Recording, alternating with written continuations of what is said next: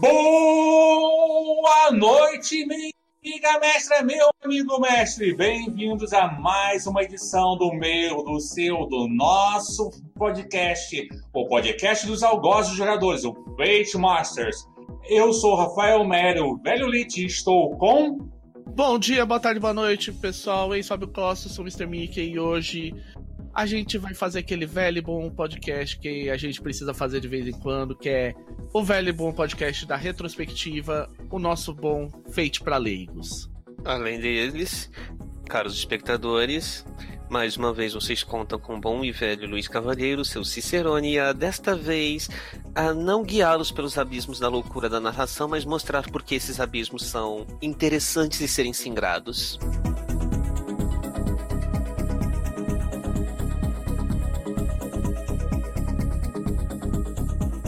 Vamos começar aqui com uma coisa básica. Recentemente, o Fate entrou na roda dos podcasts. Não só o nosso, vocês sabem muito bem, nós estamos aqui há quantos anos mesmo? Uns bons anos, né? mais de três. Com certeza, falando sobre Fate. Desde a época do financiamento coletivo do Fate no Brasil. Basicamente, começou com uma brincadeira e da brincadeira surgiu o Fate Masters. Mas vamos falar aqui que entrou um pouco no circuito e teve muita gente falando informações que a gente acha que poderiam ser melhor esmiuçadas. Como eles são leigos no sistema, cabe nós, os Space Masters, explicarmos um pouquinho as raízes da coisa.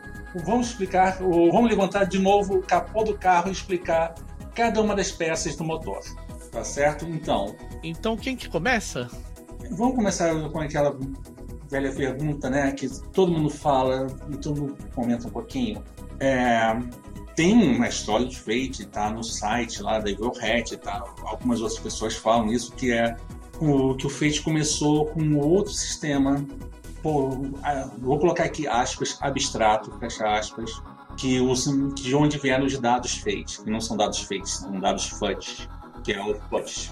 Eu acho que o FUD, ele é o, o pai do Fate em muitos pontos e ao mesmo tempo o pai de muitos sistemas que deram o conceito de jogos mais abstratos pro, pro mercado como um todo. Tipo assim, você precisou, parou a necessidade matemática de definir o mundo de forma cartesiana, do tipo, é o, é o caso do modelo do GURPS e do Hero.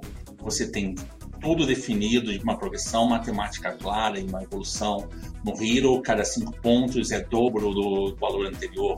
No GURPS tem a sua curva de progressão, então que torna certas coisas mais baratas e outras mais, menos caras e por aí vai. Acabou esse modelo. Ao mesmo tempo, o Fate ele rompe com outro modelo de mais de narrativa estabelecido principalmente por Dungeons and Dragons, que é você ter todos os elementos a serem narrados descritos em suas minúcias matemáticas. Se você vai colocar uma cidade em campanha em Dungeons and Dragons, você tem toda uma tabela para saber qual o tipo da cidade, quanto, qual é a riqueza disponível, que, qual é o valor máximo de item que pode ser adquirido, qual é a composição da população em termos de classe e nível, enfim. Você não o Fate ele também ele não ele rompe com essa visão de que tudo tem que ser definido previamente em termos de detalhismo matemático, e é por isso que podemos dizer que dos chamados RPGs da escola nova, o Fate é o mais emblemático da turma.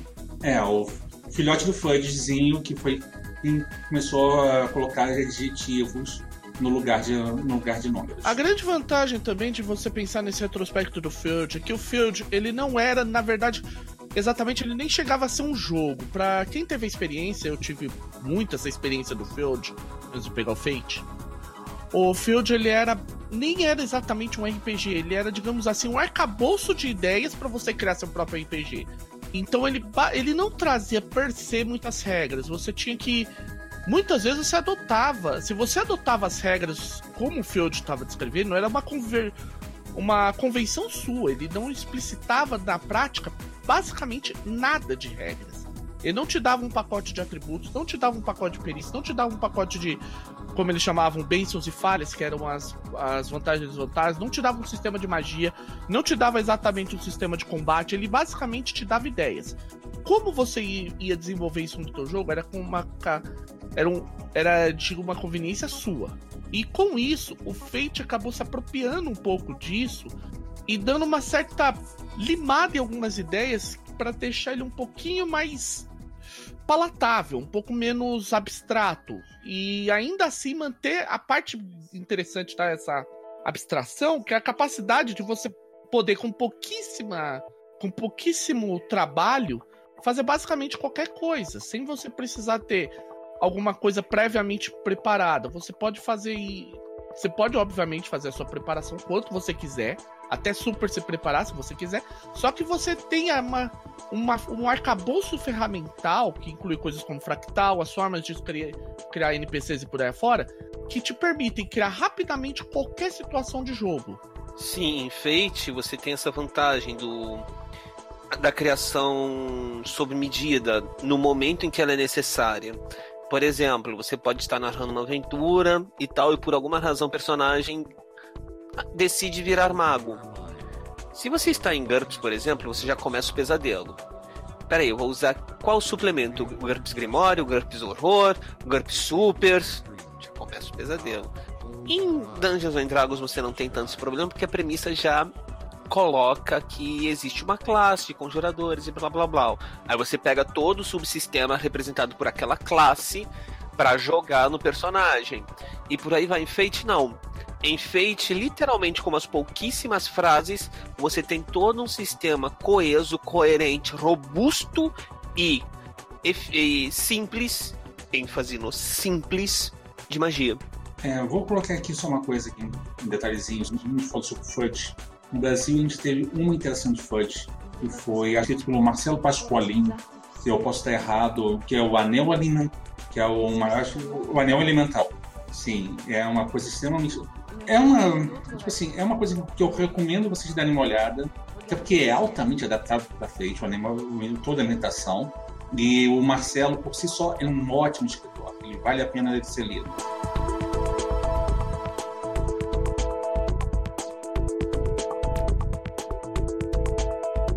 Mas vamos voltar aqui para um único outro detalhe importantíssimo do Fate. Fate é o seu melhor amigo para narração de improviso porque você, você tendo três, você e mais três amigos na mesa, você tem o sistema te faz ser, te faz não só narrar, como jogar de forma cooperativa. Então, você tem um improviso todo ao seu redor, que você só precisa da cooperação, olhar para o outro e saber que o que, que o outro vai fazer. E eu prever que o outro vai fazer, então o que, que eu posso fazer para o outro brilhar e, em compensação a gente vencer basicamente, que é o famoso as quatro ações: gerar vantagem, sobrepor um obstáculo, defender e atacar. Não precisamos pensar em a gente não precisa dar um pensamento a mais, como alguns sistemas. Você não tem que pensar num move, como a Apocalypse Engine te faz você pensar, não. Tem que ser nesse dentro do limite posto do move. Não, não é. Aqui a gente tem um espaço de zona de improviso de respiro. Nada contra porque Garden, ao contrário, eu adoro, mas nossa zona de respiro é importante. Sim, a zona de improviso do Fate, ela pode ser toda essa qualidade pode ser sintetizada numa, na, em uma paráfrase de uma frase famosíssima do Sartre. A narrativa precede a regra. O Fate ele tem um ele tem isso. Mas é antes que pensem que é aquela ideia meio até meio babaca da regra de ouro tal, o Fate, ele, ao invés dele eliminar as regras, ele te dá um arcabouço do qual, ok, eu preciso fazer. O cara inventou essa regra. Ele fez isso, eu não estava prevendo a regra. E agora? Ok, vamos. Você consegue fazer um, um momento lá e um momento meio Pink Dink Do e pensar grande e criar através das suas próprias regras, através dos, de vários mecanismos que o Fate te, prove, te prevê. É, a própria narrativa, a própria narrativa te diz como a regra vai ser criada. Como a regra vai funcionar. E se você for dar uma olhadinha, nos, por exemplo, nos muitos mundos de aventura, sejam os que a gente já tem em português aqui, ou os, os, americanos, cada jogo é único.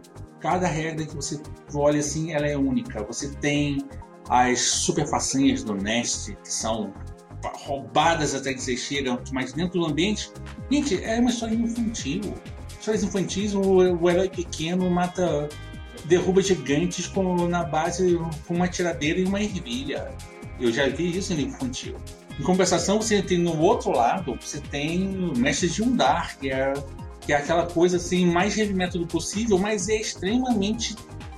Porra, é uma coisa mais fácil que a gente tem até agora da escola velha. No, no, digamos assim, no eixo ortogonal ao que o velho Lich colocou, a gente tem desde jogos ultra carregados em intriga, em política, como Uprising, até jogos que lidam com desses mesmos temas, só que de um jeito mais leve, tipo Good Neighbors.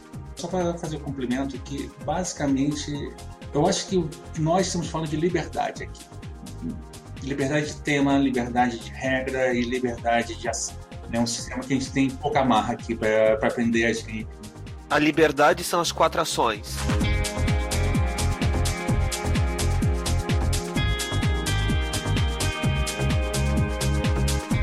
Na verdade, talvez até seja bom entrar. Eu fiz. Quando eu pautei isso, para o pessoal entender, normalmente eu que faço bem as pautas do podcast, eu listei o que eu chamaria de os. os talvez. Eu pus aqui seis, mas talvez a gente possa incluir um sétimo pilar que a gente vai comentar por rápido, rápido que são os pilares do Fate. Primeira coisa, são os aspectos. Segundo, alguma forma de medir competências que a gente pode definir. As façanhas, que são as coisas especiais. Estresse, consequências ou condições, que é a forma de indicar o quão personagem, teu personagem, tua situação tá, vamos dizer assim, quebrada. Os pontos de destino e as ações e resoluções. E por fim, o, frete, o fractal do Fate, né, gente? Sim. Por favor. Então, né? Pra a gente até entrar bem até na ideia de explicar o que é o Fate, vamos começar direto pelo, funda pelo que eu acho que é o fundamento mais fundamental do Fate, aquilo que faz com que o Fate seja único em muitas formas diferentes. E podemos dizer aquilo que é o item mais necessário e suficiente pra gente olhar para um jogo de RPG e falar, ok, isso é Fate. Estão falando de aspectos? Claro que estão falando de aspectos, né, gente? Então, rapidamente, Claro, né? Quem aí quer explicar o que que é aspecto? Bom, aspecto. aspecto é um vocativo, seja ele adverbial ou adjetivo ou nominal, que cujo, com o propósito de atribuir por adjetivação uma propriedade a um algo do cenário ou da campanha. Tradução é uma frase que descreve alguma característica da coisa. É, Disse o professor. Aham. É. Olha só, gente, deixa eu, deixa eu deixar uma coisa mais clara também. Nem tudo enfeite é aspecto. Eu costumo dizer que tudo enfeite pode ser aspecto, mas nem tudo é. Por quê? Porque na prática, tudo que é um aspecto, ele tem uma importância muito grande para aquela situação. Então, pra, por exemplo, se você coloca, vai, aproveitando que estamos em época de Vingadores, se a gente descrever, por exemplo, com o vai, o Homem de Ferro como um milionário filantropo da, e milionário filantropo, e é basicamente isso. É, é algo que é tão fundamental a ele que no fim das contas pode até ser prejudicial de certa forma. É um É, eu, incluí definitório. o prese... eu preve... incluiria presepeiro no aspecto do Homem de Ferro, mas. A gente pode colocar isso como sendo um segundo aspecto, como sendo isolado, que, que pode ser um ótimo para minerar o Fitpot, e você pode mudar isso sem ser to- tocando no conceito base, quando ele ganha a responsabilidade. Sim. Justo. Uma coisa importante, gente, sobre aspecto é assim. ah, eu gosto de dizer isso, que é uma coisa que eu falo atualmente, que é o seguinte: eu vejo o aspecto enfeite como uma coisa que ela tem. Ele é um pilar de que faz uma ligação tripla entre regra, entre cenário e entre personagem. Quando você descreve uma, um aspecto, você está dizendo algo que vai te dar uma vantagem mecânica em termos de regra. Através de invocação, onde você ganha bônus e, e rolamentos novos e tal. Tanto forçada, quando você reabastece as suas possibilidades ah, de uso de, de aspecto por meio de ponto de destino. Que a gente vai chegar lá. Em termos de cenário, você descreve a, você pôs uma coisa, alguma coisa, você descreveu algo que é uma verdade muito séria em termos narrativos. Então, se você descreve um, um você descreve uma um aspecto e você põe ele, aquilo é uma verdade de jogo. Você descreveu que você é o seguidor supremo de Tauron, isso vai estar lá. Agora, o que isso quer dizer vai ser uma coisa que provavelmente vocês vão descobrir durante o jogo. E em termos de cenário, você adicionou que existe alguma coisa chamada Tauron e que você segue ela. O que é isso? Boa pergunta. Sim, É interessante essa forma como você descreveu, Fábio, que é o elemento de ligação entre de uma ligação tripla, porque você coloca o aspecto no, no ponto central que ele ocupa no sistema, que é o, é o meio de ligação, o meio de. o tecido conjuntivo da porra toda.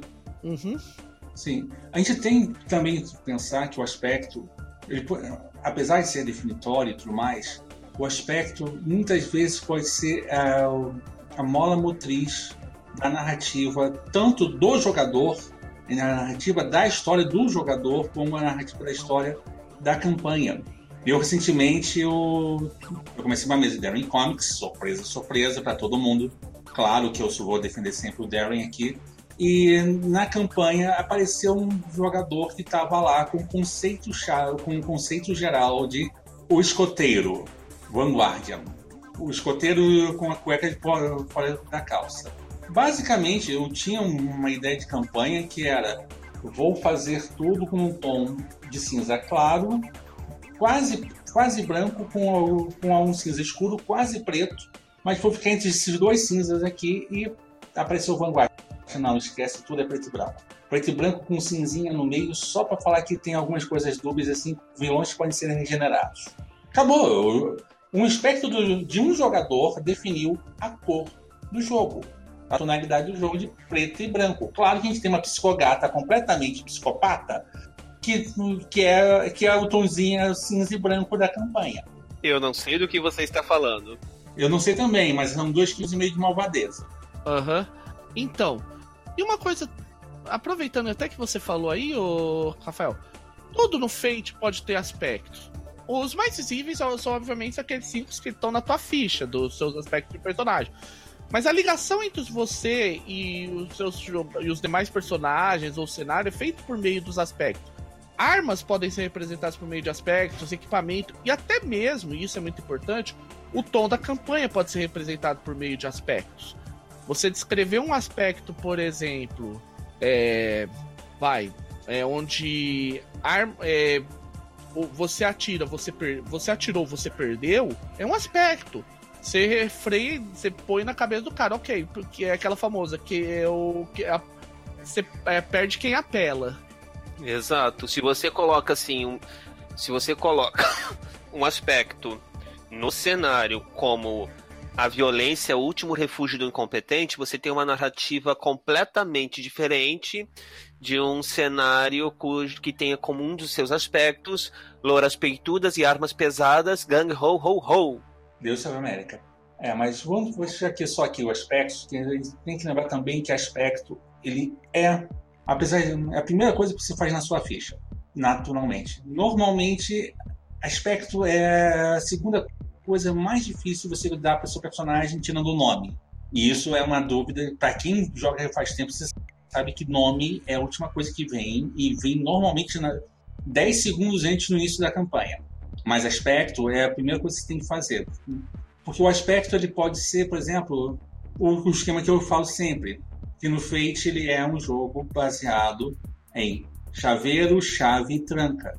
O que está dizendo? O chaveiro é o aspecto que, de, que permite as outras coisas existirem.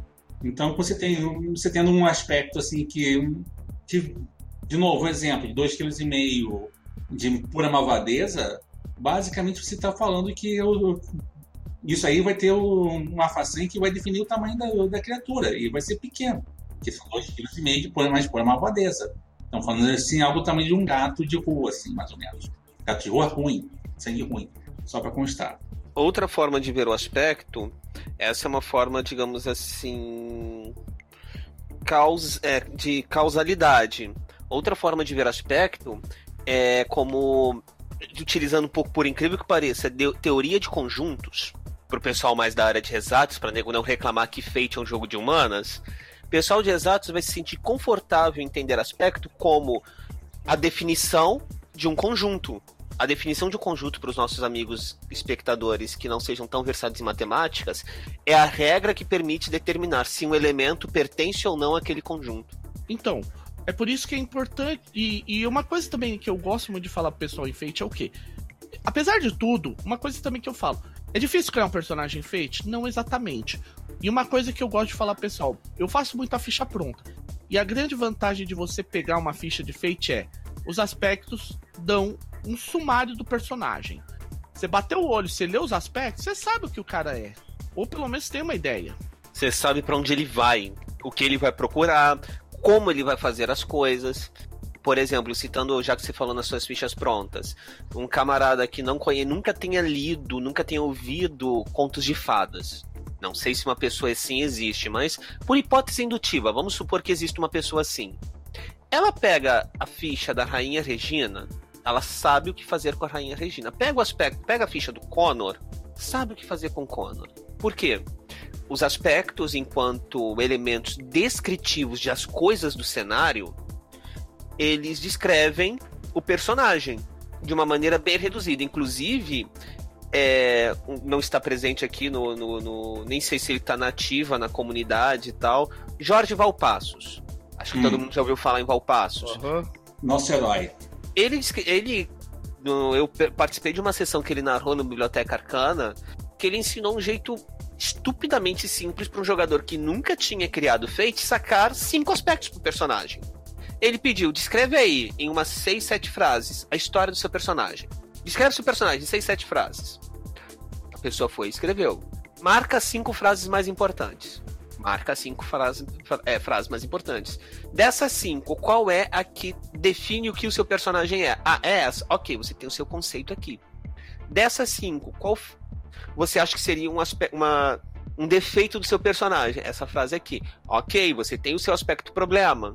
Esse é o famoso, não tem um nome oficial, então acho que eu vou, como a mania de dar nomes inerente à formação profissional, esse a gente pode chamar de um algoritmo do Val, algoritmo de Valpassos, que é um método extremamente simples. E ele pode trabalhar o inverso, porque a partir do momento que você tem os cinco aspectos, você constrói em cima deles a história do personagem sem nunca ter lido nada sobre aquele personagem.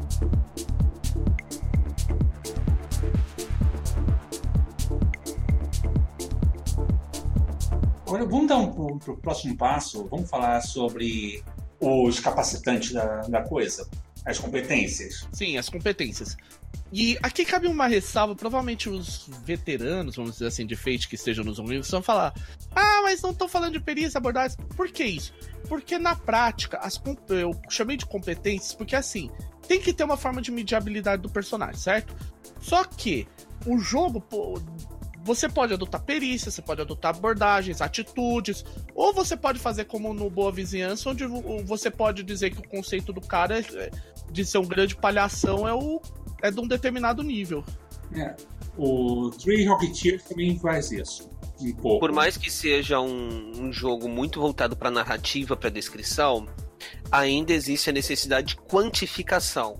A questão é quando a gente escolhe a questão da competência, ela reflete até o que vamos narrar e como vamos narrar. Perícias abordam o que você sabe fazer. Abordagens abordam como você sabe fazer as coisas. Então já daí para aí dá para notar a diferença entre elas. Ainda que exista uma quantificação, a própria maneira como você escolhe quantificar as capacidades do personagem reflete o como você vê a estrutura da narrativa. O que você sabe é mais importante? Vá de perícias. Como você faz as coisas mais importantes, vai de abordagem, assim vai. É, tem também, por exemplo, o Tree Rocketeers adiciona novas maneiras, por exemplo, você não. Seus aspectos ganham. Seus aspectos, naturalmente falando, ganham números. Então, ter o, o melhor espadachim da, da cidade em mais três, provavelmente isso é importante. Uhum, calma aí, na verdade, deixa eu corrigir um pouco. É, no Two Rocketeers é um pouquinho diferente, porque o Two Rocketeers, ele. Isso que você tá descrevendo é mais o esquema do Good Neighbor. O Two Rocketeers, ele faz assim: Ah, eu tenho essa situação aqui. Quais aspectos do meu personagem se indicam que ele tem, teria uma vantagem nessa situação? Ah, tenho três. Ok, você vai rolar mais. Como se tivesse mais três naquela, naquele rolamento. Ah, só tem um. Ah, então é mais um. Ah, não tem nenhum que serve. Então você rola mais zero ainda é uma forma de quantificação, porque mal ou bem, nós desde Pitágoras aceitamos que números são capazes de escrever a realidade. Dessa forma, quando a gente está fazendo essa emulação de realidade, que é um jogo de RPG, a gente precisa de alguma forma de tradução de um meio comum. E a matemática costuma ser um meio comum prático e avessos aquelas discussões do tipo, pô, pô, polícia ladrão, pô, pô, você morreu. Não morri, pô, pô, morreu você. É, ainda precisa de um pouco de matemática. Embora o fato de os níveis das competências e do, das dificuldades serem descritos não só por números, mas por adjetivos, ajude bastante também para você ter uma noção do que de para onde você vai ter o teu nível de dificuldade, a tua competência. Eu falo isso até pela experiência que eu tinha, porque eu, é, quando eu não tinha, vamos dizer assim, conhecido Field, Fate e tal, eu sofria daquela síndrome enquanto narrador de fazer os personagens do encher bolinha, do para quem conhece, para quem jogou Storyteller sabe do que eu tô falando, do encher bolinha, né? Ah, isso aí, eu não sei quantos, mas eu conheço a minha experiência indicava que muitos narradores de Storyteller sofriam desse problema de fazer preenchimento de bolinha. É aquela história. Eu queria fazer o NPC, normalmente é sempre as habilidades eram lá no topo, 5, 5, 5, 5, 5, tipo, de um, era o famoso gastar caneta Bic pra fazer um NPC. Só que eu vou te falar, Storyteller costuma ser um exemplo meio ruim para isso, porque Storyteller, ele é. Há tantas habilidades quanto os atributos, enfim, é ranqueado de 1 a 5. E realmente tem uma escala de equivalência. 1 é medíocre, 2 é mediano, 3 é bom, enfim. Aí, era papo de você olhar, bom, o cara tem que ser bom nisso, tem que ser bom naquilo, beleza. O sistema que eu digo que você não sabe, você se, na minha opinião, você se perde bonito para saber. Tudo bem, como é que eu vou representar um cara que é top de linha nessa coisa que ele faz? É D&D. O que significa um mais 12 em D&D? O D20, ele tem esse problema porque, na verdade, aí eu vou ter é, o pessoal do old school, ele, eles falam muito isso. Porque fica difícil de você representar, é, entender, porque eles, na, ver, na verdade, foi se criando meio, se deslocou a escala de poder dentro, dos, dentro das edições. Isso é uma coisa que é um argumento que se diz. Só que é como você mesmo tá falando. Ele fica abstrato num ponto de você não conseguir definir, ok, um guerreiro de primeiro nível é o quê? O guerreiro de segundo nível é o quê? Nas primeiras edições, você tinha lá, ah, você tem os adjetivos. Ah, o guerreiro de primeiro nível é o escudeiro. O guerreiro de segundo nível é o o guarda, e por aí é afora. Só que ainda assim, ele não era. Pelo fato de não ser tão explicitamente determinado dentro do sistema, isso às vezes ele fica confuso. Eu, pelo menos, sempre tive esse problema. Eu falo que quando eu jogava DD também no DD, eu fazia personagem de D&D, normalmente rolava aquele esquema, ah, o cara com um monte de 18 na ficha, não minto, eu não, não sou de mentir nisso. E era assim que funcionava. Era, era assim que funcionava. No Fate, como ele já dá essa ideia da escala, você já tem uma, uma escala que não é só matemática, como é adjetiva, você tem, pela parte gramática, uma, uma determinada representação do nível do personagem que vai afetar no nível matemático, vamos dizer assim. Sem contar que ele, uh, por conta da, da colocação do, do, paralelismo entre a escala quantitativa e a escala qualitativa da coisa, você olha e fala: bom, eu quero fazer o melhor espadachim do mundo. Não faz sentido eu ter briga 1, porque briga 1 é medíocre. É regu... Não foi regular, perdão. Enfim, eu sou péssimo com os adjetivos. É regular. Eu sei que eles existem. É... Não faz sentido. Eu sei que o cara tem que ser bom ou ótimo nisso. Eu quero fazer o cara que estudou lê um bocado, mas não é o maior gênio acadêmico do cenário. Por que, que eu vou dar conhecimento em 4 para ele? E 4 é ótimo. Quando você dissocia. O grande problema do DD é, foi, ter, foi dissociar o qualitativo do quantitativo. De modo que você pega, ah, tudo bem, eu tenho conhecimento história na ficha do meu bardo em 12. Eu sou. Isso quer dizer o quê? Que eu sou bom? Que eu sou só mais um na esquina? Que eu sou o cara do cenário? É, vamos colocar, falar também uma coisa da, sobre capacidades que é importante. Nós temos uma escala, coisa maravilhosa, coisa linda, uma escala com adjetivos que torna pessoas humanas particularmente mais fácil de se compreender qual é a grandiosidade da coisa. Porém, tem uma coisa que poucos comentam sobre a, as perícias. É que como a, o topo da perícia, é, o topo das perícias é determinado pelo tipo de jogo que você tá, você pode ter certeza que dois pontinhos, um em cima e outro embaixo. Você, seu personagem, que por definição do livro é uma pessoa capaz e hábil e proativa, e sim, é personagens que são, por natureza, pessoas proativas, é, sabe que você tem a certeza que nada vai ser muito acima de você, nada vai ser muito abaixo de você. Te dá uma zona de conforto emocional e mental para pensar assim: não, eu estou fazendo um personagem que é particularmente bom nas coisas que ele faz, mas eu não quero fazer aquele personagem que é duro, dado, que é do tipo assim, que tem que ter aquela perícia obrigatória para poder ter aquela habilidade especial obrigatória. Não. Basicamente é, você tem um personagem que tem conhecimento lá em cima, não sabe, não sabe lutar, ele continua sendo útil. Porque as perícias são úteis. As perícias que foram determinadas para o seu cenário ou as abordagens são úteis.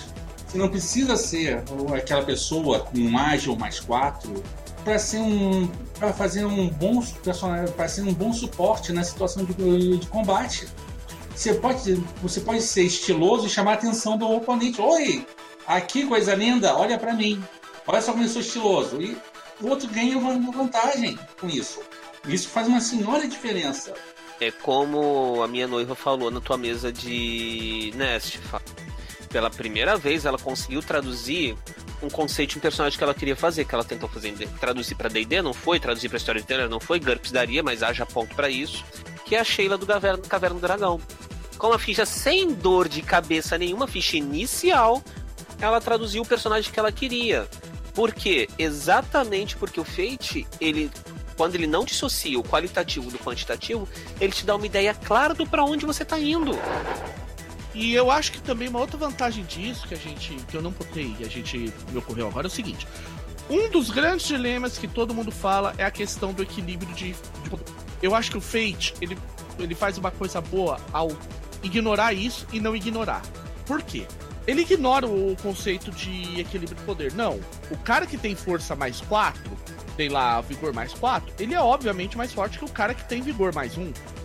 Ou o cara que não tem vigor na, na pirâmide. Só que o que acontece? Até pelo que o pelo que o Rafael falou lá atrás, ele te dá um arcabouço bolso de coisa que ele, ao desequilibrar a força, ele também, ele por outro lado, ele equilibra o, o tempo de tela. É aquela história, não existe o personagem inútil. Não existe aquelas situações clássicas de, de outros jogos. Ou, vai, vamos ser direto, do D&D. É, vamos, vamos dar nome ao boi, né? vamos dar o um nome não, ao é boi. É, isso, é, o irmão mais velho D&D. Não, isso que a gente tá falando, não adianta. Isso aí, cara, todo mundo que vai perguntar, eles vão falar a mesma coisa. Caso clássico do mago. Ah, eu tenho uma magia, joguei a magia. Ok. E? E acabou as magias do dia. Fudeu. É, tipo assim, você tem. O mago, ele tem. Ele age durante três rodadas. Depois disso. Aí o que que acontece? No Fate, ele te dá alguns mecanismos de você manter essa importância em jogo, em narrativa também, de quem de repente, ah, eu só tenho esse poder que é o poder Mega Blaster, mas que só é utilizado numa determinada situação. Sim. Ao ignorar o equilíbrio mecânico, o Fate promove equilíbrio narrativo. Eu vou dar aqui um exemplo sobre equilíbrio narrativo que eu gosto muito. Num exemplo que eu vivo dando, que é o do, do jogo do Fusquinha, que ficou no atoleiro e que teve uma fractalização para isso que os comunistas estavam vendo. Os russos estavam vindo na Segunda Guerra Mundial e o pessoal estava na Alemanha. Eu tinha uma professora que não sabia lutar, não sabia nada, era extremamente, ela era tinha conhecimento e ela era bem social. Eu tinha um soldado e eu tinha um espião. A professora seria a personagem mais apagada da campanha, na teoria. Mais, mais nem na campanha, igual foi uma sessão fechada, basicamente. Ela seria a personagem mais apagada e não foi. Por que não foi? Porque na hora H, o que, que ela fazia? Ela dava suporte para todo mundo. Quando o carro estava atolado, ela estava no banco de trás. Ela estava dando apoio, falando, mantendo a calma, gerando vantagem para os outros dois. Na outra, durante o período tenso em que eles estavam espionando uma vila, e a vila, por acaso, tinha, era um deslocamento ferroviário, eles foi ela que conseguiu todas as informações. Como que Ah, eu sou uma professora aqui, estou fazendo um trabalho, estou fazendo aqui uma visita prévia porque eu estou pretendendo trazer os meus alunos para cá. E todo mundo se abria, porque ela a jogadora em questão usou extremamente bem a ficha e os aspectos para isso. Mas o importante é, ela teve o tempo dela, quanto provavelmente em outros jogos ela não teria sequer chance de falar direito. porque estaria lá o espião com 10 mil façanhas, 10 mil perícias, 10 mil isso, 10 mil aquilo, e vantagens e desvantagens, para roubar a cena. Para roubar a cena e o, e o, e o soldado tombado para matar. Não foi o caso. Ela conseguiu, e note bem, ela conseguiu isso tudo usando as perícias medianas dela. E ela conseguiu o spotlight de quê? Uma sessão de 4 horas, ela conseguiu 45 minutos só nessa captação de informações. Foi extremamente bem feito e divertido. Sim, agora vamos fazer o comparativo direto mais uma vez com Dungeons and Dragons. Pensa uma equipe de vigésimo nível. O bardo é o total. Não, o bardo. Pensa o bardo de vigésimo nível numa equipe de vigésimo nível. O que, que ele faz de útil? É, fica meio complicado. Fluffy. Ele, ele e o monge ficam jogando biriba. É, é isso aí. Então, nisso o Fate ele dá essa vantagem, porque como ele tem essa questão de, de que as competências elas servem também para dar um mais tempo de tela, não existe um conceito de competência inútil dentro do cenário, você consegue fazer uma coisa. E para dizer uma outra verdade, também é uma outra coisa. Uma coisa que acontece em, em quase todos os jogos é que falha é falha, você se ferrou, simples assim. No Fate, como por exemplo no Apocalypse Engine, a falha não é uma falha. Ok, você conseguiu o que você queria, mas sempre tem um mas. Ou então a falha sempre é uma consequência. Sim. Ele tem algo ele permite, ele não dá aquela coisa, ó, oh, ó, oh, tá, ok, você você falhou, próximo. Ok, você também falhou, próximo. Ok, você também falhou, próximo. E todos vocês falharam, né? NPC agindo. Brau. E o NPC teve sucesso. Chato para vocês, né? Tipo assim, há opções você como gerir essa falha, ou muitas vezes. Não, caso típico meu. Eu, sou, eu tenho uma mão podre para dados. Ponto. Mestrando ou jogando. Satã abençoe sua mão. Tipo assim, a minha mão, papai do chão beijou, e ainda por cima me deu uma luvinha de Michael Jackson quando eu era criança. Mano, não, isso aí é papai do céu. Isso aí foi papai do céu mesmo. Porque tu vê a minha. Não, tu vê a minha mão. A minha mão é assustadora. Não, olha só, a gente não tá falando dessa mão de crítico, não, tá? Estamos falando da minha mão podre. Eu, eu quando eu jogo frente, muitas vezes o que, é que eu faço? Não, eu não vou, eu vou gerar vantagem. Por quê? Eu não vou, eu não tô querendo tomar para mim o rolamento pode ser definitivo ou não. O que, que faço? Então, Luiz, toma aí mais dois aí, estou tirando vantagem. Conseguimos fazer um rolamento aqui, passei na dificuldade estipulada pelo Fábio. Toma aí mais dois de vantagem aí para você resolver a, a, situação. Boa sorte. E é assim que a gente chegou no mais 21. É. E olha só, gente, é assim que também resolve um problema que eu ouço muita gente reclamar, que é aquela coisa do metagame. Ah, mas o cara tá fazendo metagame. No Fate, eu não diria que é estimulado, mas ele aceita o metagame de maneira fácil. Você preparar esse terreno. Ah, eu sei que o fulano de tal é quem vai atacar e eu vou preparar o caminho para ele atacar forte. O que é algo em outro sistema seria pavoroso pro Fate natural e não é só isso. Isso também torna mostra a versatilidade de Fate para uma coisa que eu acho fundamental. É o seguinte, Fate é um dos melhores jogos para você adaptar ficção. Ou filme, ou gibi, ou exatamente porque leva, leva essa narrativa dramática, as perícias te dão uma condição de narrativa dramática muito forte. Por exemplo, eu estava quinta passada, quinta passada eu, eu tenho uma minha campanha de Daring, quinta passada foi uma mudança de estações. O jogador, eu fui literalmente falando, uma campanha de supers, eu tive um momento Game of Thrones as pessoas fazendo um jogo político e tudo mais nesse meio, nesse meio tempo que estava nesse meio tempo que estavam se preparando para uma guerra contra uma invasão alienígena. Não sei de nada. Isso é mais isso é um sabor, é como se fosse um sabor qualquer. E os meus jogadores, o que os meus jogadores estavam fazendo? Metade deles estava alinhavando as alianças, descobrindo as traições e o, e o plot do vilão principal, porque o vilão principal não está nem sequer agindo as coisas estão acontecendo como ele está prevendo, e ele só fez umas ligações então, senhora primeira-ministra, senhor presidente, vamos fazer uma aliança pan-europeia aqui, garantir que a Europa será forte depois da invasão, porque o alvo será a América, o continente, o continente americano como um todo, que é maior do que vocês. E foi assim, e basicamente o que, aconteceu? Os meus jogadores tiveram ações dignas de um romance não é nem dignas de um gibi, dignas de um romance. tinha uma gata que estava planejando tudo e que fez um jogo de pressão danado, que fez um, um regente lá de um país fictício acatar o pedido dela.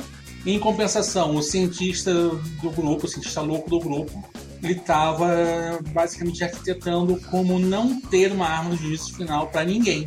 Ao mesmo tempo, ele, tava, quando ele, tava, ele mesmo estava pensando em como fazer uma arma de juízo final em forma de exército. E foi do tipo é, épico, com rolamento simples e dentro, do, dentro da lógica do mundo. A outra coisa sobre metagaming também, Fate, como foi dito anteriormente, tem aspecto para tudo. O cenário tem aspecto. É, então, não fique estranho você utilizar um aspecto de cenário que em outros jogos seria uma dor de cabeça fodida, tipo, como é que você sabia dessa porra? Não fique estranho você usar um aspecto de cenário. Eu não sei do que você está falando se você for utilizar exemplos de Daring Comics novamente. Não sei de nada. Como, onde você, telepatia, lê a mente da, da Imperatriz Atlante, sabendo que a Imperatriz Atlante já tinha outra coisa? Não, que isso, nunca aconteceu não sei de nada. Então com isso, com isso você consegue fazer com que até pro jogador, tem jogador que curte metagaming. Não tem jeito. Vamos, ter, vamos jogar limpo, né? A gente narra bastante tempo. A gente sabe que tem jogador pilantra. Dentro de Fate, ele tem uma válvula para direcionar o metagame de um jeito que não é destrutivo para a narrativa. Tipo, o jogador que. A gente tem jogadores que adoram planejar. Isso a gente não, não nega. E, em Fate, o planejar, esse jogador que adora planejar, ele se vê realizado. Por que isso? Ah, não, porque. Ah, deixa eu planejar aqui. Deixa eu ser aí catando o famoso catabônus e o famoso, tá bom, então amigo, catabônus na cena, tá? Dentro da cena tá ótimo. Eu lembro um certo caso de, um, de uma certa arquimaga que tava tentando é, pegar um certo inimigo, é, facilitar as coisas para um certo inimigo ser golpeado mais facilmente pelo bárbaro do grupo. Não sei do que você está falando de novo. Bom, ah, em termos mecânicos, gente, o Fate não tem muito mistério. É quatro dados Fate, lá mais menos igual. Soma com a tua competência, o que for medido. Rola, passou, é, superou, passou da dificuldade ou sucesso.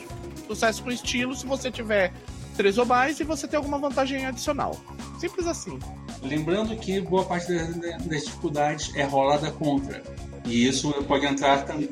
É, e isso pode entrar também a tal da fractalização. Porque, ah, vamos rolar, vamos, é dificuldade tal para acertar um avião em movimento. Não, não precisa. Vamos fractalizar isso tudo. Velocidade contra a velocidade do avião. Acabou, tchau, fractalizamos, foi. E sim, fractal gera dá perícias para tudo.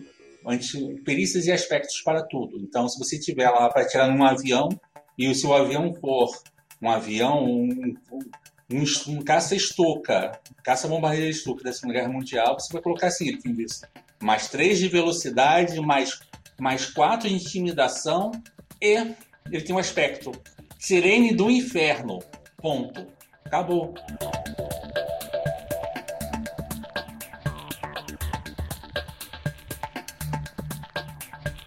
Já que falamos de aspectos e competências, antes de passar para a façanha, vamos aproveitar e entrar já em fractalização, que já entramos no assunto mesmo. Fractalização é justamente essa, essa outro grande recurso do Fate. Qual, assim como puxar exemplo pessoal de tecnologia agora, assim como em GNU Linux, tudo é um arquivo no sistema operacional, inclusive placa de vídeo, disco rígido, essas coisas todas. Em Fate, tudo pode ser tratado como um personagem e tudo pode ter uma ficha de personagem. Isso é o que se chama de fractalização ou regra de bronze.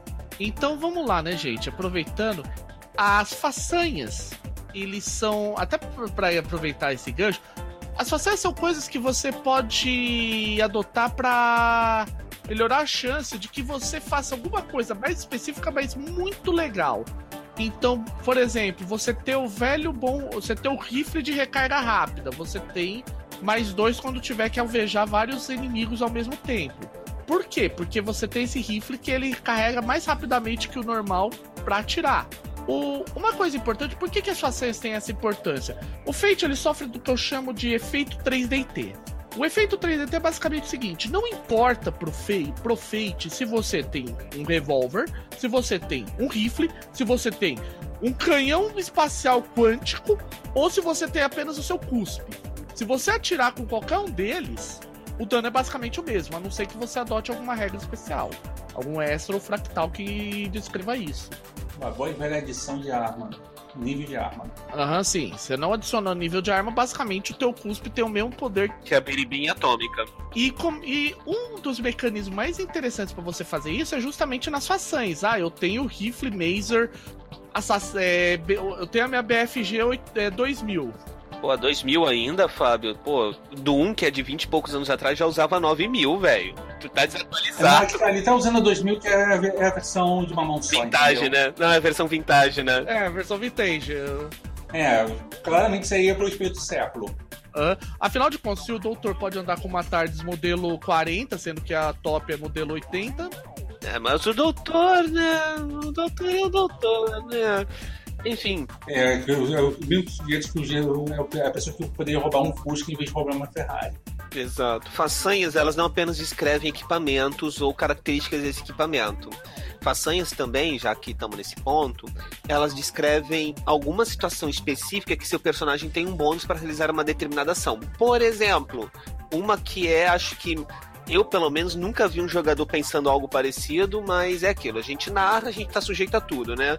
Até alguém querer colocar um personagem cujo, cujo é, conceito principal seja, tá ok? Mestre de Yajutsu. Mestre de Yajutsu. Yajutsu é uma técnica japonesa e tal, que te dá bônus de iniciativa. Kenshin é você? Oi, Kenshin é você? Senhor Rimura, por favor, bem-vindo. É a propósito, eu concordei com a piada, mas quem é Kenshin? Kenshin Rimura, Samurai X. Então, mas é isso. Na verdade, as façanhas elas podem descrever de maneira geral basicamente qualquer coisa: superpoderes, equipamentos, técnicas especiais, conhecimentos avançados, é, e ligações com determinadas organizações, embora isso normalmente seja aspecto. Mas em geral, coisas que são bônus, são mais modificadores. Se vai te dar um bônus específico numa situação específica, meus parabéns, você tem uma façanha em mãos. É, o velho caso do rifle de, do, é, do rifle com mira telescópica, mais dois ao atacar um alvo em zonas afastadas. É, e ao mesmo tempo a façanha pode ser algo do tipo que você permita você fazer um, um impossível acontecer naquela circunstância. Por exemplo, você usar conhecimento no lugar de lutar como com uma luta corpo a corpo. Porque você está fazendo o quê?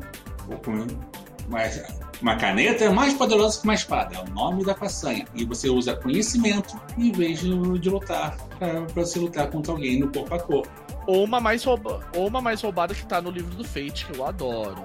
É aquela famosa façanha do, de conhecimentos que ela permite substituir qualquer coisa por conhecimentos. Então, tipo, tipo, gastando um ponto de destino, você, por exemplo, ah, ah eu vou atirar no cara. Como assim? É simples. Gatilho, can, quina, quina, quina, quina, cabeça do cara.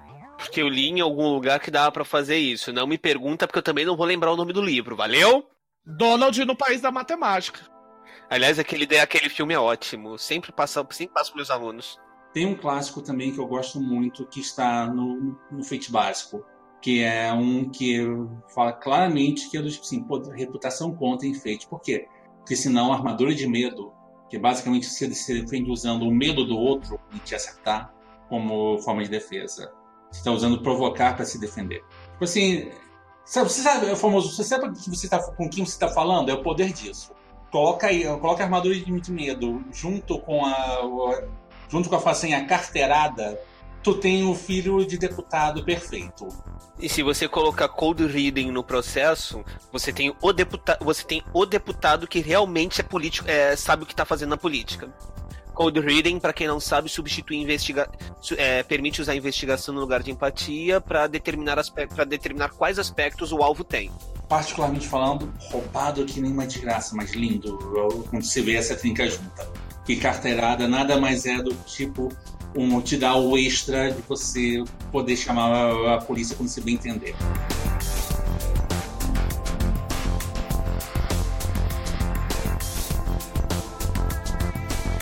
aquela velha história, né? A gente já disse bastante sobre isso. Vamos passar para um pilar um pouco mais interessante, que é falar rapidamente das ações e resoluções? Ah, sim. Isso Sim, é depois a gente volta, depois a gente volta para estresse com são dano, consequências e pontos de destino. Vamos falar das ações porque a coisa tá pedindo. Tá, olha só, gente. Uma coisa importante sobre Fate. Em Fate, tudo, absolutamente tudo, pode ser resolvido de maneira geral em quatro formas de ações. Superar, que é basicamente você fazer aquilo que a tua perícia se propõe a fazer. Então, por exemplo, se eu vou utilizar roubo, eu tô e eu vou usar um superar, eu vou, por exemplo, verificar se a tranca é boa ou não, pra, pra se ou pra simplesmente arrombar aquela porta. Se eu usar conhecimento, eu quero entender que diabo é aquela mensagem críptica. Isso é superar. Criar vantagem é que você vai preparar alguma coisa que você vai usar posteriormente outras ações como um aspecto. Para usar as duas perícias que a gente já citou, quando eu utilizo uma ação de criar vantagem com roubo, eu tô, por exemplo, procurando descobrir os pontos fracos no museu onde o grupo vai ter que se infiltrar. Conhecimentos, eu quero entender o processo de fabricação e reproduzir ele para preparar uma determinada poção alquímica anti-múmia, por exemplo. E uma coisa importante, gente: o criar vantagem eu gosto de comparar com a famosa ação do estou procurando algo, com uma grande vantagem. Ele sempre gera algo. Sempre, não existe aquela, ah, você não achou nada. Você pode achar, de repente, uma arma. Você sempre vai achar alguma coisa. Pode ser inútil, mas você vai achar. A ação de criar vantagem ela sempre gera alguma coisa na forma de um aspecto. E esses aspectos costumam ter as invocações gratuitas que representam o esforço que você teve para de realizar tal ação. Então, ah, eu quero me infiltrar na, na base da máfia. Eu preparei um disfarce. Então, o disfarce tem uma invocação gratuita para quando alguém, ô, você não é. Ah, eu sou do- da máfia, claro. Tipo, pra gastar o tempo pra in- mostrar, ó, aquele tempo que você gastou teve alguma consequência favorável. Ou não. Sim, então, é, às vezes quando você cria uma vantagem, você não gera exatamente o que você estava procurando. Por exemplo, você está numa sala. Narrador, estou procurando passagens secretas e tal. Só que naquela sala não tem uma passagem secreta.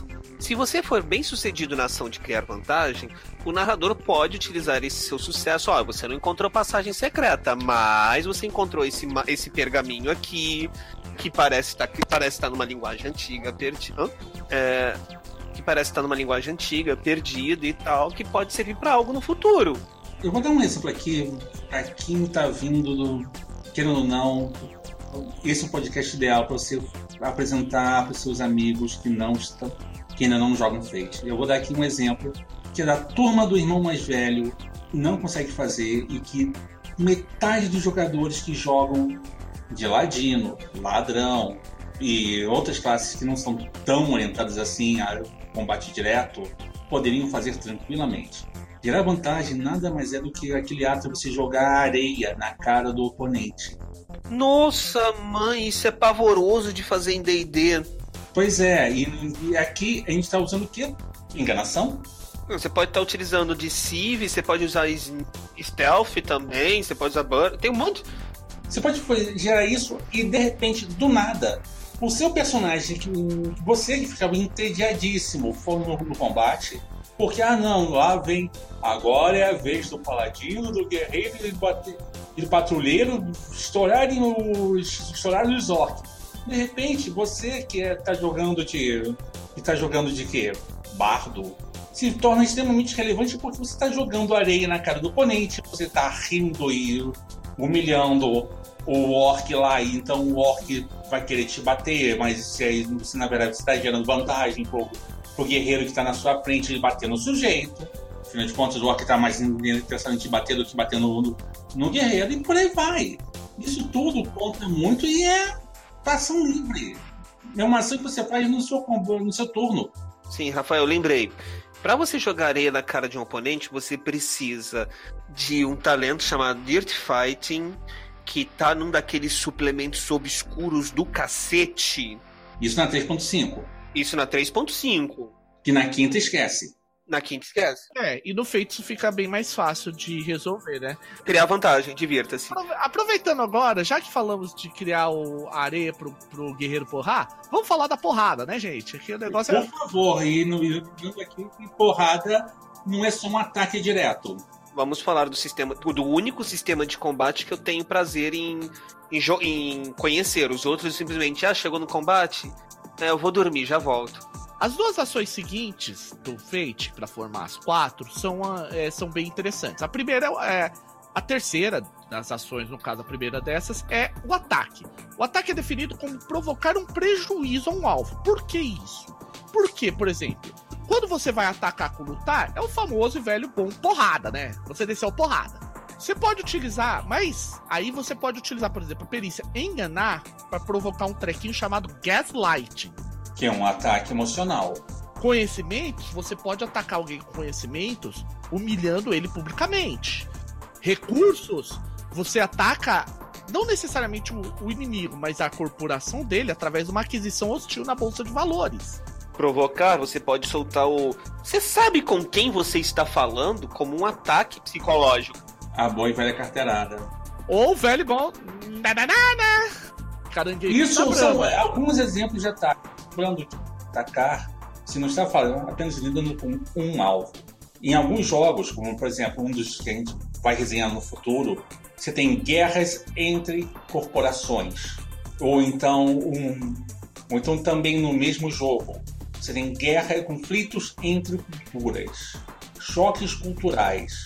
É como se estivesse é como se estivesse fazendo um combate de soft power, é como se você estivesse colocando a Coreia do Sul contra o Japão numa guerra comercial em que o soft power é mais importante do que você ter acúmulo de navios e tropas. Duas, fra duas palavras: guerra fria. Bingo. Ou então, vou dar um, um, outro, um exemplo assim curtinho: a ascensão do K-pop e a decadência do anime. Ok. E já que falamos de todas as três, as três ações, tem uma última ação que é importantíssima, que é a de defesa.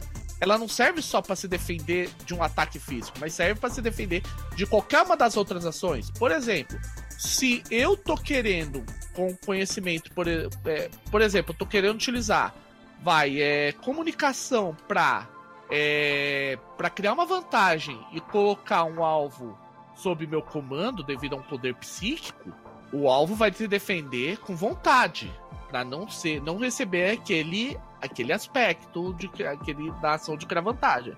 Outro exemplo, vamos pegar aquele, aquela história de você usar criar vantagem com roubo para descobrir os pontos fracos do museu que você vai entrar. O cara que está cuidando da segurança do museu pode utilizar percepção ou liderança, se, se houver essa perícia no cenário, para coordenar a defesa contra invasores e assim realizar uma ação de defesa. Ou então, falando aqui um exemplo claro também, você está tendo a, reputação da sua instituição sendo atacada. Você pode usar comunicação, e eles estão usando enganação para o público achar que a sua organização é uma organização criminosa. Você pode usar comunicação e gerar uma campanha de relações públicas positiva. Sim, ainda é uma ação de defesa. Sim, claro. E para a gente encerrar esse tópico, as resoluções em Fate são opcionais de RPG em geral. Falha, empate, sucesso e o sucesso pro estilo, que seria o crítico do Fate. Falha, você não conseguiu fazer o que você queria ou conseguiu um grande custo, como nós dissemos anteriormente. Ah, eu procurei uma passagem secreta. Ok, você falhou? Você achou uma passagem secreta? É uma pena que nesse exato momento tem uma, um grupo de ninjas do clã do pé querendo atacar você e saindo por ela. Ou então você acabou de ativar a armadilha da passagem secreta e, ups, alguém levou uma consequência, sem mãos. Ou então você achou a passagem secreta, legal, você está começando a abrir a passagem secreta, ups, as suas ferramentas quebraram no trinco da passagem secreta e a, o trinco ficou enjambrado. Empate. Você conseguiu que você. Quase lá. Pode ser que você precise fazer alguma coisa. Ah, ok, você fez um pouco mais de barulho para abrir a porta, abrir a passagem secreta e de repente os guardas da região começam a ficar meio assim. reticentes. ou as suas ferramentas quebrou, as suas ferramentas quebraram, mas a, a fechadura não enjambrou. Você tem como, se você improvisar a ferramenta, você consegue abri-la. Ou então é o exemplo de, de videogame. Você tem uma, uma, uma rajada de energia, o outro lado também tem. E parabéns, as duas estão em choque. É, o momento do bola, bola, bola, bola, bola, bola, Exatamente. É o momento assim que você tem que agora esperar pela próxima rodada um outro rolamento. Quem é que leva, quem é que leva vantagem no, nesse choque de rajada? Parabéns. Isso leva também a mecânica de O que, que acontece numa, no empate, né, gente? Afinal de contas, o empate aqui não é quem tem maior defesa ganha, como é um pressuposto de outros sistemas.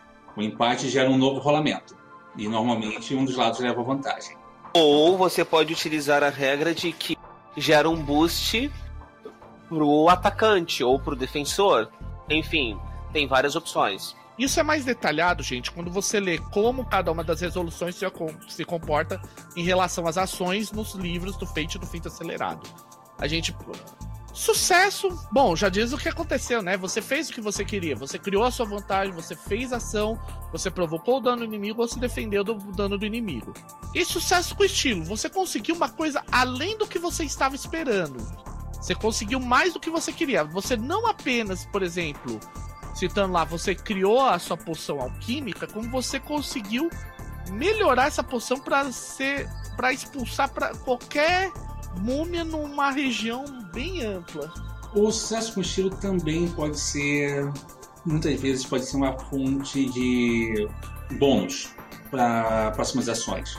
Ah, você fez um ataque com estilo e parabéns, esse ataque com estilo deixou o alvo exposto e aí o seu companheiro de equipe, ah, eu tô pegando o bônus que foi gerado com ataque com estilo para eu dar um tiro na cabeça da pessoa porque o mestre estava cismando em colocar assim, dificuldade de mais dois, esquece, estou pegando essa vantagem, porque o Val ficou exposto, vou dar um tiro na cabeça e acaba com, com finalmente a, a joia lá que gera o campo de força. Isso é possível também fazer isso. Porque um ataque. Vamos lembrar aqui, o Fate é um jogo que estimula muito ações coletivas. O que um começa, o outro pode terminar. E isso é importante tem, tem, eu costumo dizer que, por exemplo, um exemplo clássico de como você tem aquela coisa de criação de vantagem, criação de vantagem, criação de vantagem, criação de vantagem, criação de vantagem, até conseguir atacar um alvo e detonar ele num golpe só, é, é aquela cena clássica do Final Fantasy VII Advent Children. Que o Cloud. Aquela cena mega roubada. Sim, mas que é factível em Fate. Um outro exemplo de, de situação assim, para quem assistiu Ralph Detona, o Wi-Fi Ralph, que é o Detona Ralph 2, a cena final, a cena final onde as princesas salvam o Ralph, é um baita de um exemplo. Ó, a gente precisa ajudar o Ralph na defesa. Aí faz tudo isso, senão o cara vai se esborrachar que nem um, uma panqueca. Aí elas vão e salvam o Ralph. Tem um outro caso aqui que eu vou dar, um caso de jogo que, particularmente falando, foi algo, no mínimo, cômico para não ser trágico, quando uma, uma pistola de raios virou uma bomba atômica. Que é. Quem é veterano do programa conhece de como três jogadores geraram mais seis com um outro jogador que já tinha pericial nível alto e que saiu minerando todas as vantagens possíveis, imagináveis, para conseguir um, um rolamento de mais 21. Não sei do que você está falando. Bom, claramente isso aqui me levou para os abismos da, da loucura duas vezes e eu voltei. Mais cruel do que nunca.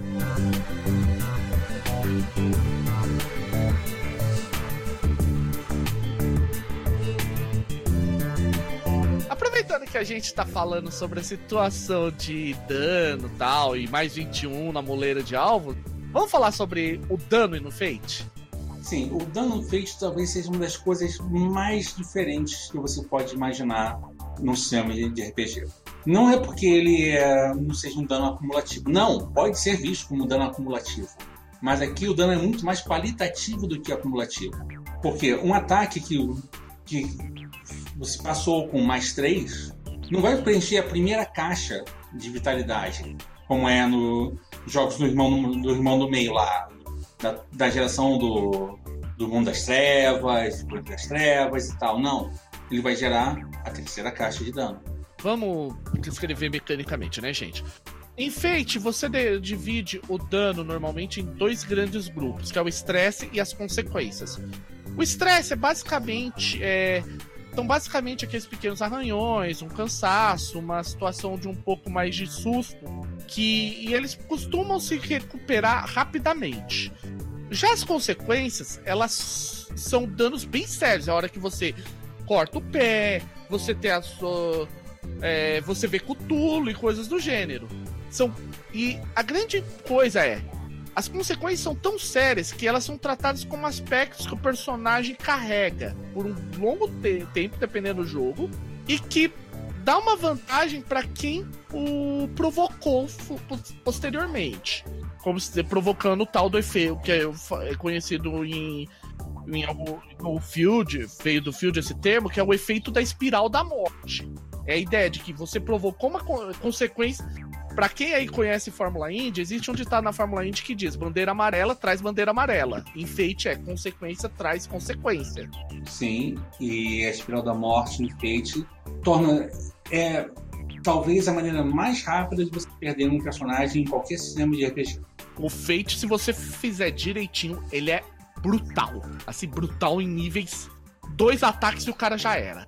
Enfeite, se, enfeite, se as regras forem narradas ao espírito da coisa, se um combate demorar mais do que cinco turnos, pode ter certeza que tem algo muito errado acontecendo. Ou então tem uma par de gente sem perna e sem braço por aí. Enfeite, como é que calcula esse dano? Você pega o valor do ataque de um alvo, o valor da defesa do outro, subtrai. Se o ataque passou, a diferença entre os dois vira o que é chamado estresse. Aí você tem a distribuição dentro do estresse e das consequências. Se você não conseguir absorver, você tem que absorver esse estresse. Se você não fizer, você é derrotado. Você sai de jogo. Sobre a absorção do, do dano. Ah, o dano ele tem que ser absorvido, como já foi comentado anteriormente, em uma caixa. Caso você vá absorver o dano, ele tem que ser absorvido em uma caixa de valor igual ou maior ao dano sofrido. Então eu sofri 3 de dano. Posso matar na de 2 e na de 1? Um? Não. Você marca uma e apenas uma caixa de estresse não marcada. E você elimina o valor dessa caixa. Ah, sobrou dano. Aí você tem que ir para as consequências. Sobrou dano ainda? Lascou. É, você tá derrotado. Ah, uma coisa curiosa, gente. Você não é obrigado a absorver o estresse. Você pode. Ah, não, não vou absorver. Porque você vai ser derrotado. O que vai acontecer. Uma coisa importante, gente. Derrota em Fate não é necessariamente morte. Não é aquela história, zerou, morreu. Só que o que acontece? Tem um caso de jogo meu onde um cara chamou, falou: Ah, como é que eu morri? Eu, e quem disse que você morreu? O personagem virou, é, foi carregado por pássaros para uma floresta. Ele era um personagem meio que um lobisomem, ele era um lobo, uma versão do lobo mal. Ele teve as garras, as presas e a pele arrancada a bicadas. No, no momento, Alfred Hitchcock ficaria orgulhoso.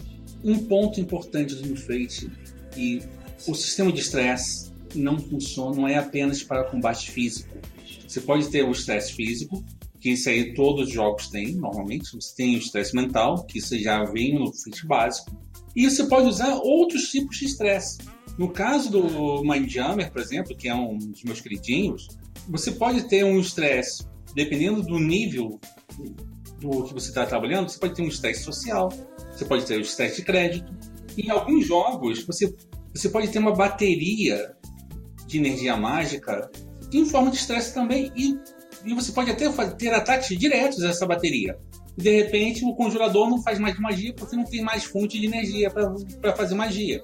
Isso é uma coisa importante. Quando você fala em fractal, para lembrar um pouco, estresse e consequências são ótimos para você emular situações de carga de magia, de munição, de crédito financeiro, de reputação social, de sanidade, de enfim, tudo isso que pode ser consumido com o tempo e que pode também ser, dependendo da situação, recuperado até mesmo você, se você estiver usando um jogo de supers ou um jogo bem, bem overpowered assim, você pode, até pode falar que o asfalto é tem a sua caixa de vitalidade, tem consequências e as consequências são estrada em condições de miséria, estradas com, com asfalto com, com buracos na pista, com condição de miséria, ponte destruída, E por aí vai. Ruas da Baixada Fluminense. Ruas da Baixada Fluminense. Vítima do combate diário contra os caminhões. O que que acontece também, gente? Dito isso, você vai falar, ok, já, já sabemos como, como acontece a porrada. Como é que a gente recupera da porrada? Bom, vamos lá. Estresse normalmente limpa o final do conflito. Assim, não tipos, não é que você tem que ter um tempo. É, seria para usar um termo aí do DD, seria uma situação de short rest. Ok, acabou o combate, temos um tempo para esfriar a cabeça, recupera. Beleza? Beleza. Próximo, vamos para frente. As consequências, dependendo do nível da consequência, pode demorar desde tipo ah, uma cena até tipo uma campanha inteira ou até mais. Tipo, você viu Cthulhu, provavelmente você vai ter muito tempo para se recuperar imaginando que você consiga. É, uma, uma consequência menos 6, né? Exato, e isso é porque a gente nem está considerando as consequências extremas, as de menos 8, que literalmente forçam a reescrita do conceito do seu personagem. Eu tava pensando exatamente. É, na verdade, as extremas elas não, não são necessariamente no conceito, eles reescrevem um aspecto qualquer. É, por exemplo, você viu Cthulhu, você se upou, que é um termo que a gente pode falar assim, você upou para que apagou essa, essa consequência, mas ela entrou no aspecto, e parabéns. O aspecto é cultista do, do grande deus adormecido. Você pode ter na prática um aspecto que isso, uma consequência que vá tão profundo que destrói um aspecto teu.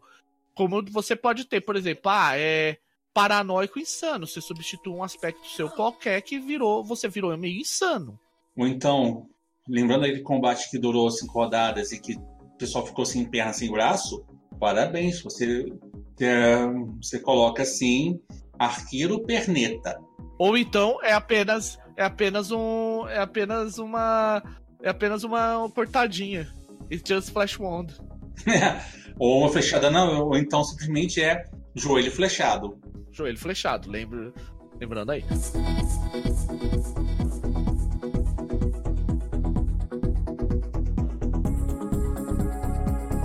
Falta pouco pra gente terminar, né? Vamos falar um pouco sobre os pontos de destino? Vamos sim, essa ferramenta narrativa maravilhosa. Vamos fazer a primeira definição do ponto de destino? Como é que. O ponto de destino normalmente ele é uma ferramenta narrativa que é determinado pelo, pelo grau da campanha. O que, que, é, que a gente fala de grau de, da campanha? O nível de poder de uma campanha em feite é definido pelos número, pelo número de recarga mais do que o número de façanhas, mais do que o número de perícias, o número de recarga determina o grau de poder do jogo. Normalmente, um jogo de Fate tem três pontos de recarga. Um jogo de supers, você pode colocar cinco pontos de recarga. Você, em compensação, uma aventura policial extremamente seca e do tipo. Estão falando de polícia civil da, do seu estado investigando uma assassino serial, os policiais lá, desculpa, gente, ele só tem um ponto de recarga e normalmente é usado para a viatura funcionar. Então, isso é mais ou menos a definição. Mas o que, que é, o que, que um ponto, o que, que significa basicamente um ponto de destino e em relação à recarga? A recarga é o número de pontos de destino que você tem disponíveis para gastar durante o jogo, durante a sessão, não é durante o jogo, durante a sessão e é recuperado no início de cada sessão. Só que uma coisa importante, isso é o mínimo, é o valor mínimo. Você pode chegar ao ponto que tem mais. Explicando rapidamente como é que você gasta e ganha. Toda vez que você usar um aspecto teu para qualquer coisa, seja ganhar um bônus de seja para conseguir alguma vantagem narrativa, ou seja para um novo rolamento, você tem que gastar um ponto de destino. E você tem que justificar como é que aquele aspecto vai funcionar. Ou seja, se você estiver, sei lá, penteando seu gatinho e não quiser ser arranhado por ele, invocar o aspecto matador de demônios nas horas vagas não vai te ajudar em nada. Logo, você não pode invocar na cena. Há controvérsias, mas tudo bem. Você pode usar, em compensação, um ponto de destino para, de repente, fazer o gato compilir o aspecto dele bonzinho na hora errada. Imaginando que você conheça esse aspecto. Claro mas é um gato. Ele vai ter isso sempre. Lembrando, ó, pontos de destino, aproveitando para citar que o Rafael citou, você não, você não usa pontos de destino apenas para os seus aspectos. Qualquer aspecto que você conheça, você pode utilizar um ponto de destino. Você pode usar um ponto de destino para forçar o aspecto de um inimigo. Você pode utilizar um ponto de destino para invocar um aspecto de cena. Você pode invocar um ponto de destino para dizer, por exemplo, que a humanidade está perdida, que é um aspecto do, da tua campanha, por algum motivo. E antes que vocês nos perguntem, senhores, sim, tem como você descobrir os aspectos dos coleguinhas em jogo, aspectos da, do cenário, aspectos do NPC. Para isso que inventaram duas perícias maravilhosas, empatia e investigação. Beleza. Só dizendo. É, só para continuar aqui. Quando você está usando ponto de destino, você, mestre, ou você, jogador, pode usar isso com alguns limites. Você não pode. O mestre do bem tem uma reserva infinita, porém, o bom senso diz que não é, não é bom ficar gastando muito. Mas, até porque você pode simplesmente fazer com ponto de destino uma barganha faustiana com o seu jogador. Sim. Porque você quer. Então, vou dar o exemplo dos 2,5 kg de pura maldade. Você tá numa situação. E a cena muito, muito simples. Esse gato telepata do, do mal tá no meio dos heróis assim, mas ninguém sabe ainda por que ele tá no meio dos heróis. Ele é um gato, ele é 2,5 kg de pura maldade.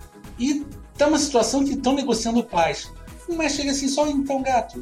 Você é 2,5 kg de maldade. Você aceita o ponto de destino para você simplesmente romper o clima tranquilo e, fazer, e começar uma briga aqui agora?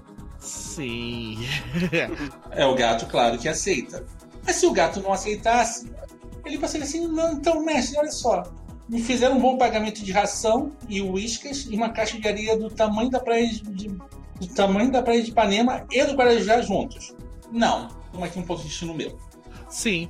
Então, vocês viram que dá para ganhar ponto de destino através das forçadas de aspecto, que é quando o teu aspecto ele é utilizado contra você para provocar uma situação narrativa que complica a vida dos seus personagens.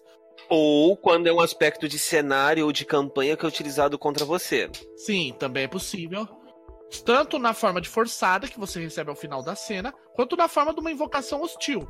Ah, eu sei que a Arquimaga é tal, é poderosa magia, então eu vou assim que eu vi a mão dela se movendo, eu joguei o laço para travar ela. Eu, eu invoco hostil, de maneira hostil o aspecto dela para aumentar a dificuldade dela fazer uma magia. É, ou então simplesmente o mestre chega assim, então, ó, toma aqui um ponto de destino porque o teto tá desabando em cima de você, tá? Eu tô usando um aspecto aqui de teto que, que cai num, num espirro e eu tô dando aqui um ponto de destino porque você fez um barulho assim sem querer, tá? Tchau. Corre agora. E basicamente é dessas formas que você ganha ou perde pontos de destino.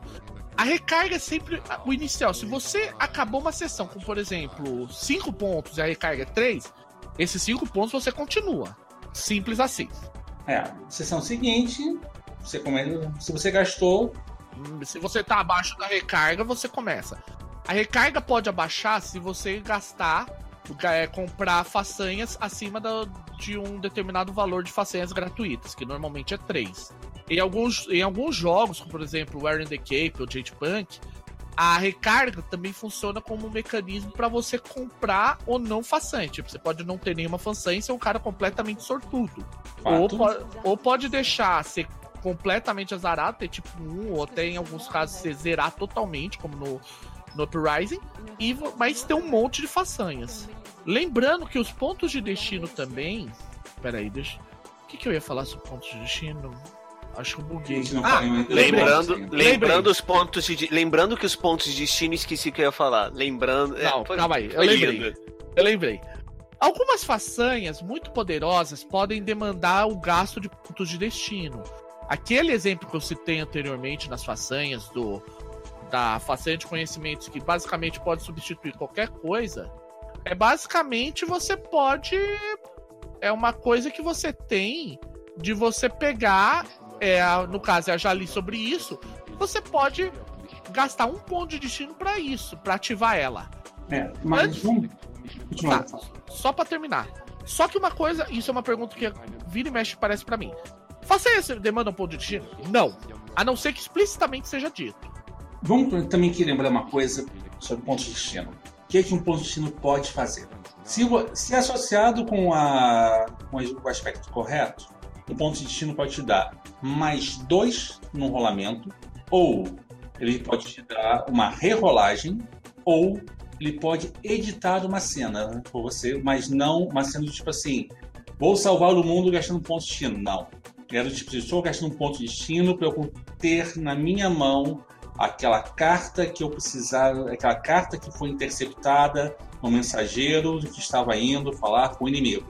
Sim, ou você poder ter nos coisas úteis sem poder, você poder escalar um determinado muro, já que vocês são grandes heróis de Nest. Alguém não sabe de nada sobre isso. É, que, onde, como? Ainda bem que eu nem precisei comentar que eu não sabia de nada sobre isso. Um, um bom exemplo também disso, também, muitas vezes, é quando você, você já conseguiu fazer uma dedução sobre o, quem é o assassino, e só que você não está no momento de fazer a revelação e você fala assim, mestre, só, eu tô puxando um ponto de destino porque eu quero resolver logo o caso, eu sei quem é o assassino, o assassino é fulano de tal, eu um ponto de destino para ter, por acaso, dois policiais por perto para falar assim, prenda aquele homem, que aquele homem matou outro homem e eu tenho as provas aqui na minha mão. Que foi o coronel Mostarda com a chave inglesa no quarto. É. Sim. E aqui vem uma coisa importante, gente, para de certa forma terminar a parte dos pontos de destino. Quando a gente falou na ação de Cravantage sobre as invocações gratuitas, invocações gratuitas são pontos de destino que você, entre aspas, pontos de destino, que você colocou naquele aspecto quando você criou ele, aquela coisa que eu disse, de você ter conseguido algo útil e poder utilizá-lo. Uma, algumas regras, uma regra importante sobre o de ponto de destino é: você não pode utilizar um mesmo, uma, um mesmo aspecto várias vezes dentro do mesmo teste. Por exemplo, ah, pedir para rerolar. Não deu certo, você não pode usar aquele mesmo aspecto. Você pode, por exemplo, tendo outros aspectos que justifiquem o uso naquele momento e pontos de destino, você pode usar.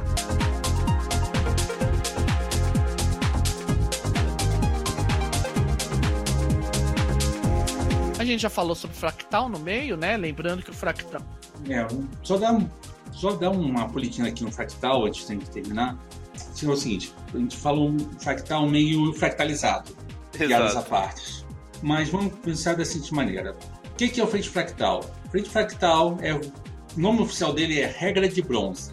A regra de bronze diz que tudo tem um aspecto e, um, e uma perícia atrelada não importa o que seja.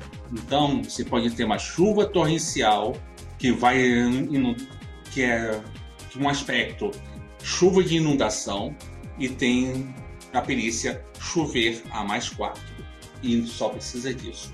Porém, o fade fractal também pode ser usado de formas bem pouco tradicionais. Toda regra de veículo, no fundo, no fundo, é uma fractalização porque você não precisa ter exatamente do, do, do veículo para ir mais rápido ou mais devagar. Quando você está tendo uma corrida entre dois carros, que está rolando não é a sua perícia de, de condução. A sua perícia de condução vai gerar vantagem para o seu carro ganhar mais dois em uma ação de, por exemplo, manobra ou velocidade, ou logo que seja. Isso pode ser, ser visto como são parte da fractalização. E claro, uma fractalização é, pode ser muitas vezes definida como você contra a cena, quer dizer que você não precisa ter mais apenas lutar contra uma pessoa. Você pode lutar, por exemplo, contra a natureza. Você pode estar no meio de um rio e você tem que subir o rio, que é, é uma corredeira, ir contra a corredeira e chegar para escapar de um inimigo. Parabéns, você está lutando agora contra o rio. Você está fazendo o quê? Um rolamento de vigor ou atletismo contra Corredeira mais 3. Ou, usando um outro exemplo que eu utilizei para explicar para minha noiva o que era fractal, imagine Caradras. Quem não souber o que, quem que estiver, caríssimos espectadores, se vocês estão nos ouvindo e não sabem o que é Caradras, vão para Caradras. Você está ali rolando seu vigor para atravessar a montanha, só que a montanha está reagindo a você com ser a coisa mais traiçoeira do cenário mais 5. Uhum. E a Relefita mais 3 era efeito mais 3 e neve mais 2. Uhum. E lembra, isso, gente, lembra um exemplo que eu adoro para falar de fractal, que é Sleep, um dos cenários do World of Adventure, onde você tem, digamos assim, uma realidade parasita que tenta invadir a nossa realidade. Ela ataca você. A campanha literalmente ataca você e você literalmente ataca a campanha. Psicodelias possíveis apenas em enfeite. Ah, sim. É, mas voltando aqui o exemplo da montanha aqui. Basicamente é outro ambiente, questão de você contra o ambiente. Basicamente, aquela viagem que de cinco, de cinco horas, que foi descrito em cinco segundos, em frente, ela pode ser realmente desafiadora. Por quê? Porque tudo, tudo tem skill. Assim, você pode fazer uma situação de cabo de guerra contra o Rio, você pode fazer uma situação de. Você pode ter que enfrentar um deslizamento de terra se você estiver escalando uma montanha. Isso tudo é natural. Mas o mais importante de tudo, a fractalização permite que você, jogador ou você, mestre, não jogue apenas personagem contra personagem. Um jogador pode, que for dono de uma empresa, pode usar a empresa para gerar vantagem para ele. Por exemplo, a empresa tem recursos mais quatro e ele precisa de. Ele vai fazer uma, uma ação que envolve atacar financeiramente o, o, vilão da história, que é um grande empresário. Ele vai fazer o rolamento da empresa dele de recursos mais quatro para gerar um boost, para gerar vantagem na hora de sair comprando ações do, do outro lado e, e, evitar que o vilão compre a farma, empresa farmacêutica boazinha que está fazendo a vacina gratuita contra a malária, por exemplo. Aí vem alguns jogadores de escola, da escola velha e pergunta: mas com essa fractalização toda, você está quebrando o equilíbrio de poder entre os jogadores. Porque se um jogador for esperto, ele começa a fazer fractal em cima de fractal, fractal em cima de fractal e vai ficar poderoso pra porra. Minha resposta: meu querido, dane-se o equilíbrio de poder. Se narrativamente faz sentido o camarada ter aquele fractal, aquele fractal estar em cena, aquele fractal ser relevante para a história, deixa rolar. Deixa acontecer naturalmente. Eu não quero ver você chorar. Licença. Não, calma, gente. Eu, se alguém da escola velha estiver ouvindo e pensou exatamente a pergunta que o, que o Luiz eh, pensou da maneira que o Luiz escreveu, a resposta educada que eu vou dar agora se chama Ruling Over Rules. Obrigado mas eu vou dar um outro exemplo aqui. Você é um miguinho da escola velha, que está aqui resmungando, e vocês da escola não respeitam a gente. Sim, a gente não respeita. Mas, até porque vocês também não respeitam vocês. Porque o que eu acabei de escrever sobre a montanha, sobre uma parte de coisas, pode ser aquela bendita magia de, dos seus clérigos, os milagres dos seus clérigos, afetando o ambiente. De repente, você pensa assim, ah não, eu fiz a, a magia de terra arrasada e tudo no raio de 500 metros é terra arrasada. Que bom. Isso quer dizer o quê? Todo mundo tá levando um D4 de dano agora? Burru, burru, burru. Que pena, terra arrasada aqui é, significa que o terreno está atacando a mais 5 contra, contra tudo que estiver nele. E, e, no, e numa zona. E, que, aliás, uma coisa que a gente não explicou é o conceito de espaço, mas isso não entra agora, que são as zonas. Eu usei o exemplo de Caradras, não foi por acaso, porque Caradras, tanto no livro quanto no, no filme, os, a, comiti, a companhia do Anel não conseguiu atravessar Caradras, não apenas porque Caradras fosse uma montanha maliciosa, mas porque tinha alguém catucando ali com magia o que estava acontecendo em Caradras. No filme isso fica bem explícito. Sim. Uhum.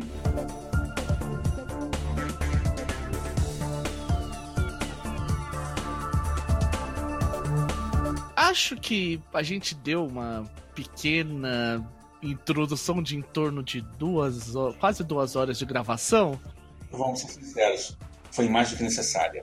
A gente, a gente fez o quê? Quatro programas do Rolando Mais Quatro? Num só? Quatro? Olha, o Rolando Mais Quatro ele dava quase em torno de seis programas para explicar tudo que a gente explicou agora.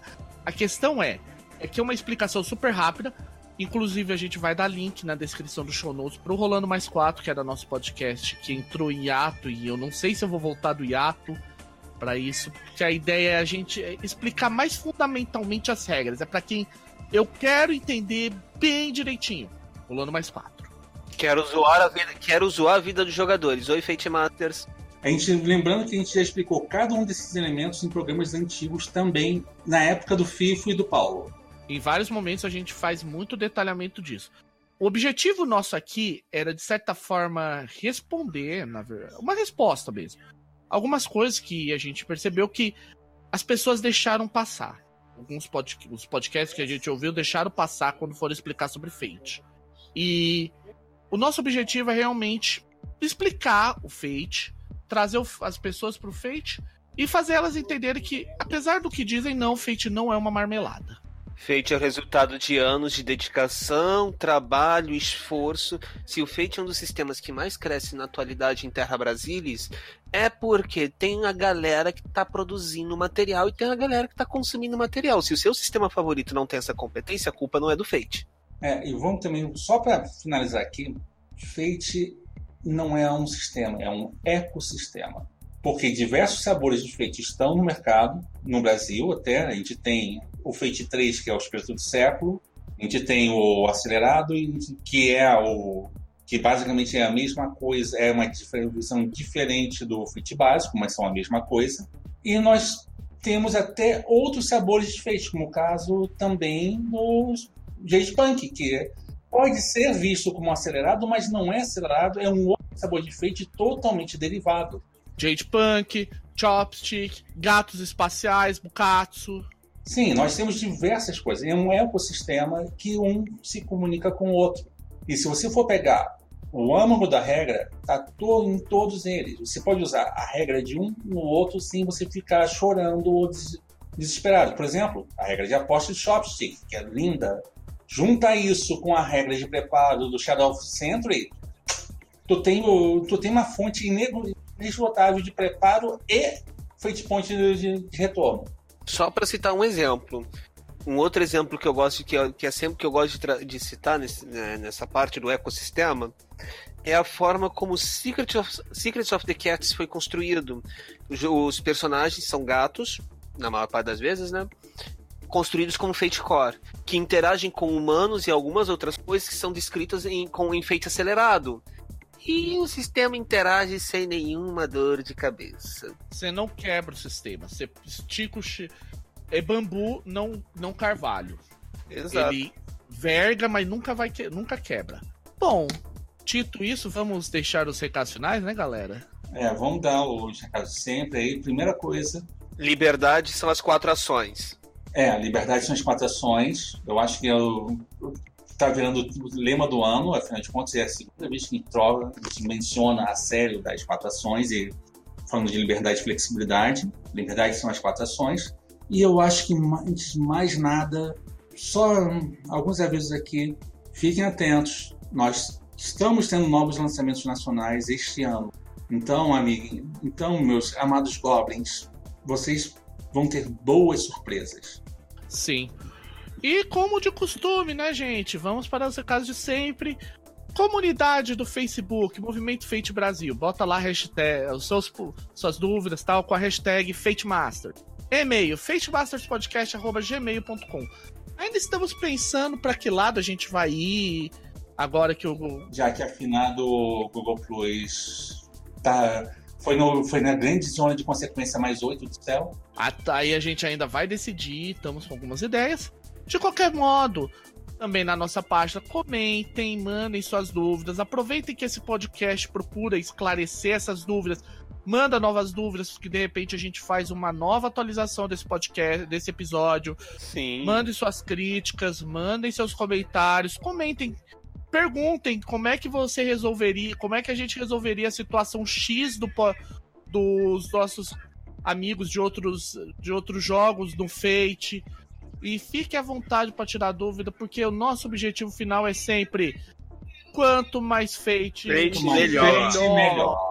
Quanto mais fate, melhor, gente. E até mais, gente. Boa, Boa noite. noite, gente.